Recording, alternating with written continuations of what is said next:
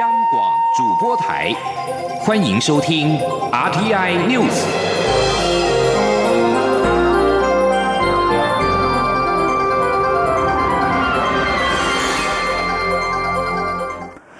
各位好，我是张旭华，欢迎收听这节央广主播台提供给您的 RTI News。台湾口罩国家队竟有不法成员以中国制的非医用口罩混充实名制口罩。对此，卫生福利部部长陈时中今天上午出席活动受访表示，目前已经勒令厂商停工，不准再出货。陈时中并于下午受访时表示。在嘉利科技公司的口罩混用事件，短时间内确实会影响到台湾的品牌，但是他强调台湾制造品质没有问题，关键是业者混淆视听，因此他希望透过行政与检调两方面的调查，让口罩国家队可以继续维持荣耀。记者肖兆平报道。嘉利科技公司将中国制的非医用口罩以混充方式进入实名制通路，包含卫福部以及检调都启动行政与法律面的调查。对此，身兼中央流行疫情指挥中心指挥官的卫生福利部部长陈时中四号下午受访时表示，由于嘉利口罩事件影响，政府还是要系统性的展开调查，希望厘清细节，让口罩国家队持续维持荣耀。他说：“但是并不是我们台湾的品牌出问题嘛，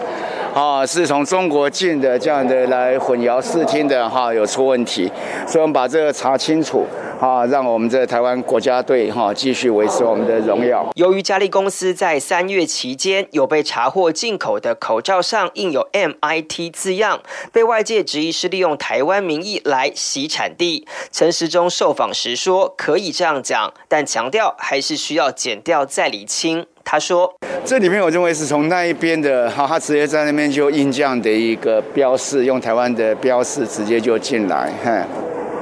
昨天上访，他洗产地，对不对？也可以这样讲吧，嘿。不过我想还是让减掉就这一方面能够调查的更清楚。陈时中表示，政府并没有全面禁止中国产品，而市面上也确实有很多中国制口罩。而为了让民众方便区别、挑选品质较好的口罩，目前正演绎要逐片印上标示。由于牵涉生产线要更换钢印，还是要一点准备时间。中央广播电台记者肖兆平采访报道。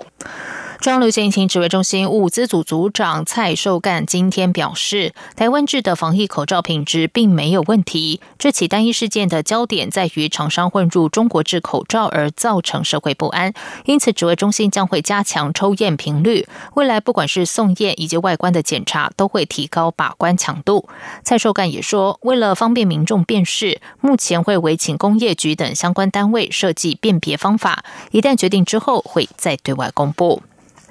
经济部长王美花今天也严正谴责嘉利科技的行为。他强调，征用口罩为统一标准，过程公开透明，而且政府也协调超出征用量所需的低价原料给业者使用，并没有所谓的大厂的征用量要由小厂承担的情形。经济部后续会配合检调和食药署严厉惩处。记者谢嘉欣报道。嘉利科技身为国家口罩队的一份子，日前却爆出将进口中国货混充政府实名制口罩，并对外宣称是政府征收量太大，人手不足，为了保护员工才做此错误决定。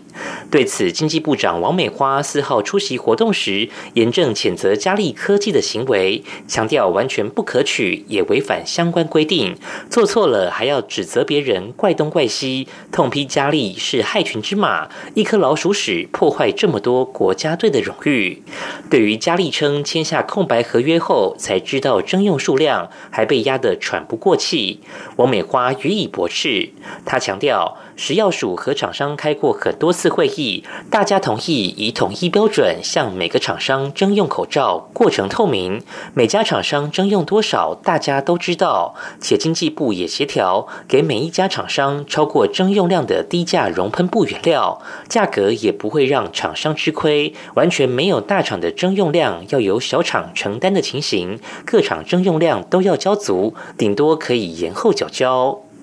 王美花还说，佳丽并未反映过有压力、做不动，员工数还从三十人增聘到两百人，种种指控并非事实，无法接受。王美花说：“因为他做这个事情，他有很好、应该合理的利润来养他的员工，所以提到这个部分呢，我们是完全不能接受。还有一个非常重要，佳丽公司，它除了缴给政府之外。”他有盒装在市场贩卖，表示他是除了缴交之外，他有多的额度，他可以在市场贩卖的，所以这是我们完全不能接受的事情。王美花强调，一定会配合检调食药署，将此事严厉惩处，因为这是非常不应该的事情。至于厂商爆料，也有其他业者拿进口中国口罩混充实名制口罩，王美花则回应，政府有掌握进出口情形，做边境管制，相关。资讯都可以提供给检调，因此事已在侦办当中，不便对外表示意见。中央广播电台记者谢嘉欣采访报道。对于是否禁止中国口罩输台，经济部长王美华今天受访指出，近期从中国进口的口罩多为非医疗用口罩，如果贸然禁止，可能会造成消费者不便，目前没有这个打算。而针对中国大陆制口罩混入实名制口罩，国民党主席江启臣今天表示相当遗憾，要求政府清查是否有其他类似个案。他并且质疑，连口罩都管不好，如何让人民相信接下来开放含瘦肉精美猪，政府有能力可以管好？国民党立院党团今天也召开记者会，质疑政府对医疗口罩的管控稽核机制形同虚设，要求卫福部在最短时间内调查还有多少的中国制口罩混充流入市面。民进党立委也齐声谴责嘉利公司行为恶劣，呼吁食药署应该详细调查嘉利公司是否早有潜力，并设计防弊机制，不要让全体国民辛苦维系的防疫成果毁于一旦。继续来关心的是，立场有台的捷克布拉格市长赫瑞普这次随同参议长维特奇再次来台访问。他今天上午应外交部邀请和媒体见面，针对中国外长王毅威胁捷克要为这次访台付出代价的说法，赫瑞普表示完全不能接受，因为捷克的一中政策和所谓的一中原则不同，捷克有权自己做出决定。赫瑞普今天并且和台北市长柯文哲会面，双方并在会后发表联合声明。台北市将致赠大约十万片口罩，还有两支穿山甲给布拉格。另外，双方在抗疫、教育、文化等方面也将有许多合作交流。赫瑞普并透露，已经和华航讨论，希望台北和布拉格能够早日直航。记者欧阳梦平报道。台北市长柯文哲四号上午与来访的捷克布拉格市长赫瑞普会面，两人在会后一同召开记者会，说明两市将进行共同协助防疫、动物保育合作、教育文化交流、观光旅游合作以及智慧创新合作等方面。柯文哲表示，台北市将捐赠十万八百片医疗口罩给布拉格市政府，并借指两只穿山甲给布拉格动物园。他说。最重要的哦，台北市会送给布拉格动物园哦两只的这个穿山甲，那包括这种训练呢哦，怎么训练他们这个照顾这穿山甲，这个费用我们台北市会处理。赫瑞普在被问到此行的心得时，也说令他印象最深刻也最温暖的，就是在台北市立动物园看到这两只穿山甲。他说。This time I will remember this hotel the most because we actually cannot leave almost the hotel. 因为疫情的关系，所以这个是我会记得最重要的一件事情。几乎都不能去太多的地方。可是让我印象最深刻，然后也让我感到最温暖的，是当我在台北动物园里面看到那两只穿山甲的时候，真的是让我非常的感动。柯文哲并指出，布拉格在二零一八年曾经借植一只马来貘给台北市，与台北市动物园的马来貘最近就会生下小宝宝，这是双方交流的最好示范。另外，赫瑞普希望向台北学习防疫的经验。他并透露，已经和华航进行讨论，希望台北与布拉格之间很快能够直航。届时，他非常乐意向所有布拉格市民说明，华航是台湾的航空公司。在文教方面，台北市会每年继续提供两个名额，供布拉格学生到台北学习中文。台北市立国乐团及布拉格爱乐明年秋天将进行相互访演。由于布拉格对于学校数位化非常有兴趣，北一女目前正进行示范计划，预计本月底结束。届时，台北市也会与布拉格交换相关经验，并在疫情结束后加强双方的观光旅游合作。中央广播电台记者欧阳梦平在台北采访报道。国庆主视觉抢先曝光，国际筹备委员会秘书长陈宗彦今天下午公布了一百零九年的国庆主视觉，由橘、金、绿、紫四色线条组成的主视觉，象征台湾的多元声音。陈宗彦并宣布，今年将会首度开放五百位民众到现场观礼，欢迎民众踊跃线上报名。记者刘品希报道。国庆筹备委员会四号下午举行记者会。兼任庆筹会秘书长的内政部次长陈宗彦介绍今年国庆大会的主视觉。陈宗彦指出，今年国庆主视觉以“民主台湾自信前行 ”（2020 Proud of Taiwan） 为主题，主视觉设计以声音的声波线条为设计核心。橘、金、绿、紫四色不同长短的线条，代表台湾历经多年民主转型历程所展现出的多元声音。之后也会在动态主视觉中加入声音，呈现台湾的多元意象。陈宗彦指出，往年都只有受邀的贵宾才能参与国庆大会，考量每年都有许多热情民众希望能够参与，加上今年因为疫情的关系，许多侨胞无法返国，因此首度开放五百位民众到现场观礼。国庆官网将自九月七号中午十二点起到九月十三号晚上十二点止开放线上报名，将以电脑系统随机抽选五百人，在九月十八号公布。他说：“每一年大概在周边的道路上都非常多的民众在等待，所以我们希望让民众有机会可以参与，所以我们先设定以五百。”这样的一个数字啊，来开开始哈。那第一个是兼顾我们可以处理的维安的能量，那也兼顾可以民众第一次开放的这样子，也刚好今年疫情的关系，所以侨胞回来参与的人数也降低，所以我们将这些座位数也可以腾出来一部分啊，给民众来参与哈。陈宗彦表示。基于防疫，今年国庆大会现场座位数将适度减少，并拉开座位间距。邀请的贵宾将以驻台使节团为主，侨胞部分则以年初返台、目前仍留在国内的侨胞侨生为主。所有进入会场的贵宾与民众都必须扫描识别证上的 QR code，采取实名制。获选入场的民众必须携带身份证，还有观礼证供查验。赠送给每人的国庆礼袋中也都有防疫用品，包括酒精、口罩等。之后也将视疫情发展，随时调整人数规划，绝对会做好防疫工作。此外，今年国庆晚会首度移师基隆举办，除了邀请国家级团队演出外，在地表演团体也将一同参与。国庆焰火则在台南安平渔光岛释放。央广记者刘聘熙在台北的采访报道。在外电消息方面，美国要求中国高级外交官在美国的部分活动必须经过许可，引发北京反弹。美国驻中国大使馆对此公开回应：如果中国取消对美国外交人员实行的限制，美方随时准备做出相应回响。官方表示，美国坚持要求在全球各地的美国外交人员享有接触教育和文化机构的对等机会，而针对中国外交人员实施的新规定，是基于中国已经对美国外交人。人员实行的过度限制做出的直接回应，旨在使中国政府的做法更加透明。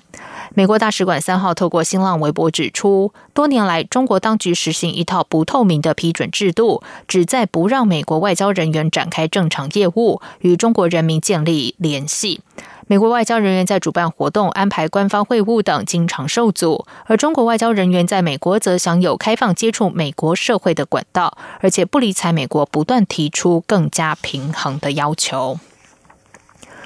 印度国防参谋长拉瓦特三号透过视讯出席美印战略伙伴论坛。印度人报报道，拉瓦特在会中表示，四方安全对话是一个很好的安排，可以确保印度洋地区和周边所有地区拥有完全的航行自由，不必担心任何国家独占这片海洋。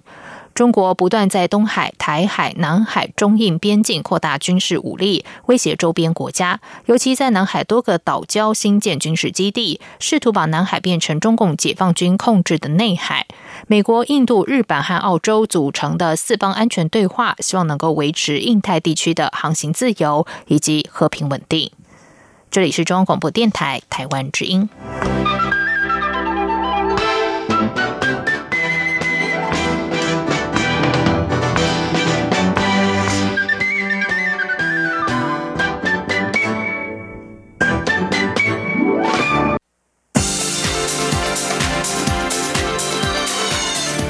是中央广播电台台湾之音，欢迎继续收听新闻。时间是十九点十五分，欢迎继续收听新闻。美国在台协会与外交部、经济部、欧欧洲经贸办事处、日本台湾交流协会、外贸协会共同举办重组供应链、促进理念相近伙伴间之韧性论坛。捷克参议长维特奇、外交部长吴钊燮、欧洲经贸办事处处长高哲夫、日台交流协会代表全玉泰等人出席致辞。AIT 处长厉英杰表示，美国正因正在因应全球供应链重组的趋势，台湾不仅是可靠的伙伴，也是关键要角。呼吁台湾把把握这个好机会，参与全球供应链重塑。记者王兆坤报道。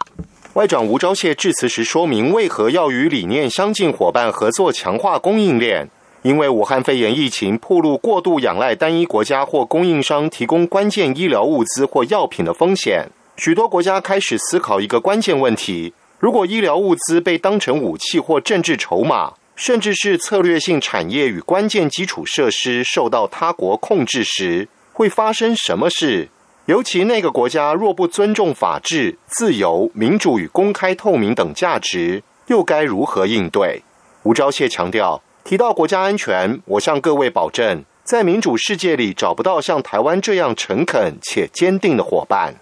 AIT 处长厉英杰致辞表示，美台上周发表的五 G 安全共同宣言，呼应捷克政府二零一九年通过的布拉格提案。维特奇此行正好彰显台湾在繁荣与国家安全等领域里的重要性。厉英杰说：“As we plan for a post-pandemic world and evaluate evaluate what changes to the global supply chains are necessary, one thing is certain: Taiwan has demonstrated time and again.” that it is a reliable partner and a critical player for moving toward a more sustainable global economy. I urge Taiwan to capitalize on the unique opportunity to join the effort to reshape global supply chains for the betterment of the world. 在 AIT 提供的预备讲稿中，将我驻美代表处写为驻美国台北经济文化代表处。不过，林英杰在致辞时则直接称呼台湾驻美代表处。林英杰还指出，重组供应链看起来好像只与国家安全有关，尤其是经济利益层面，但这其实是因为共享价值，包括人权、自由、尊重智慧财产、遵守国际规范等价值观，将引导理念相近伙伴重新布局未来世代的供应链。中央广播电台记者王兆坤台北采访报道。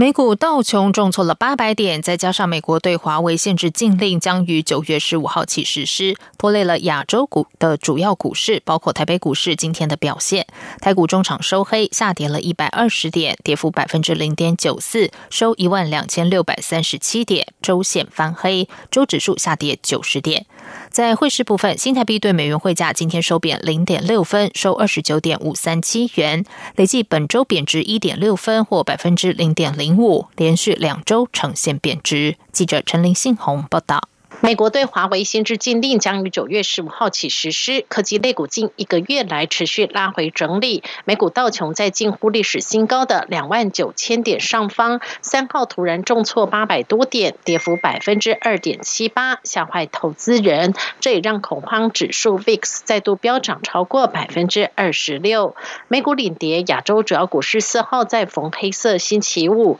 日本、韩国、中国以及台北股市全面下挫，台股一度。大跌两百点，贯破月线。护国神山台积电遭到提款，三大全指股同步走跌下，指数持续低档，中场下跌一百二十点，跌幅百分之零点九四，收一万两千六百三十七点。国泰正奇问出经理蔡明汉指出，美股近期重挫有两个主要因素，一是中国政府有意制定有关扶植半导体相关政策，希望应对美国持续打压中国半导体的。现象，因此造成科技类股风起云涌。第二则是涨多的获利了结卖压。蔡明汉说。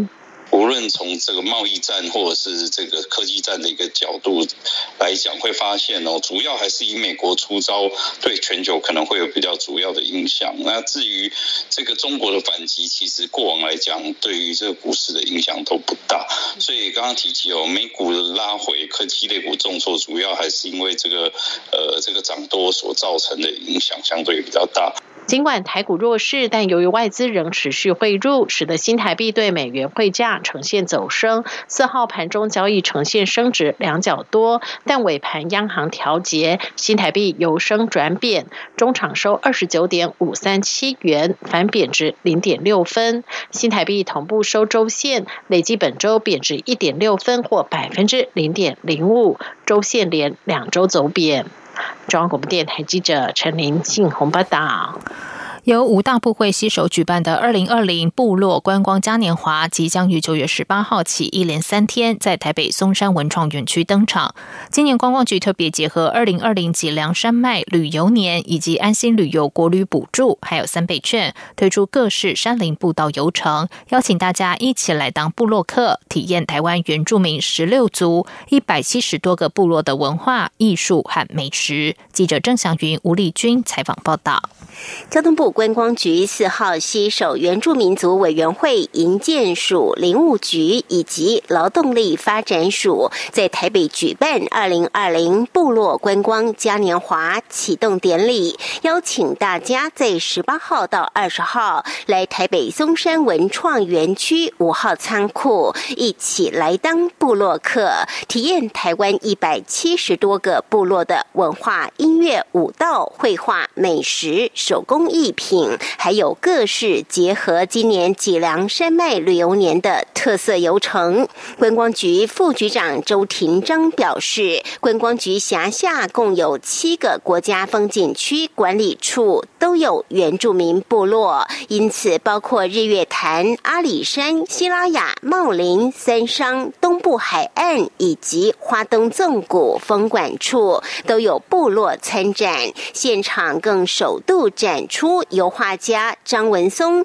在二十年间跋山涉水，深入山林部落，生动的描绘出原民十六族的风采，甚至失传的文面文化。张文松说：“哎，然后有十个雅基，就长老，那个纹面的长老。那现在最后一个已经在去年过世了，现在纹面几乎已经没有了，所以我们就赶快把它。”画下来，保存下来，让后来的人可以了解说，原住民有那个文面的那种文化。二零二零部落嘉年华将规划五大展区，包括原汁原味美食区、原来如此故事手作区、部落文创伴手礼区、成果展示政府单位区，以及欢迎来做客旅行社区，并邀请泰雅原武工坊、新世界文化艺术团以及知名歌手梁文音、罗美玲现场演出，展现台湾原民。的风情与魅力，详情请上脸书二零二零台湾部落观光嘉年华粉丝专业查询。中央广播电台记者郑祥云、吴丽君在台北采访报道。蔡英文总统今天前往国防医学院试导，除了勉励军医的贡献之外，也勉励新生莫忘初衷。蔡总统在会中也指示国防部要盘点军医人力和设备，务必要提升其他地区军医院的医疗品质，同时也要设法让军医人才可以适才适所。记者肖兆平报道。蔡英文总统四号在国防部长严德发、参谋总长黄树光等军事将领陪同下，试导国防医学院，并勉励新生要谨记加入军医团队的初衷与使命。而这也是蔡英文总统任内第一次到国防医学院颁发加菜金，为团队加油打气。国防医学院安排蔡总统试导校史馆、战伤暨灾难急救训练中心、国际志工团展览，同时也请蔡总统对。对刚完成入伍训的返校新生给予续免。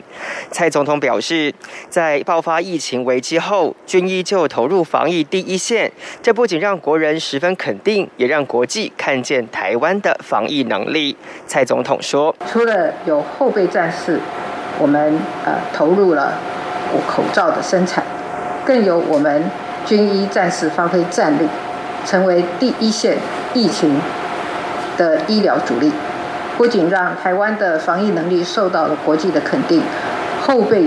和军医的贡献也让国人肯定我们的国军。国防医学院的国际职工团深入孟买。”泰国、尼泊尔、蒙古、印尼等国家校方也安排志工团向蔡总统分享服务心得，蔡总统就借此勉励新生要出去闯一闯。蔡总统说：“我们海外志工团的这个学长学姐们互动，他们才二十多岁的年轻人，呃，既然有好的能力，就要多出去，呃，闯一闯，看一看天外有天的世界。”相信各位过几年以后也能够像你们的学长姐一样的出色。蔡总统也对整体军医发展提出三大工作方向，除了指示军医局要检讨人力与装备是否足够外，也要求提升其他军医院的医疗品质，更要关心偏远山区以及外里岛的医疗需求。最后也请国防部评估规划，要让军医兵科可以适才适所。中央广播电台记者肖兆平采访报道。接下进行今天的前进新南向。前进新南向。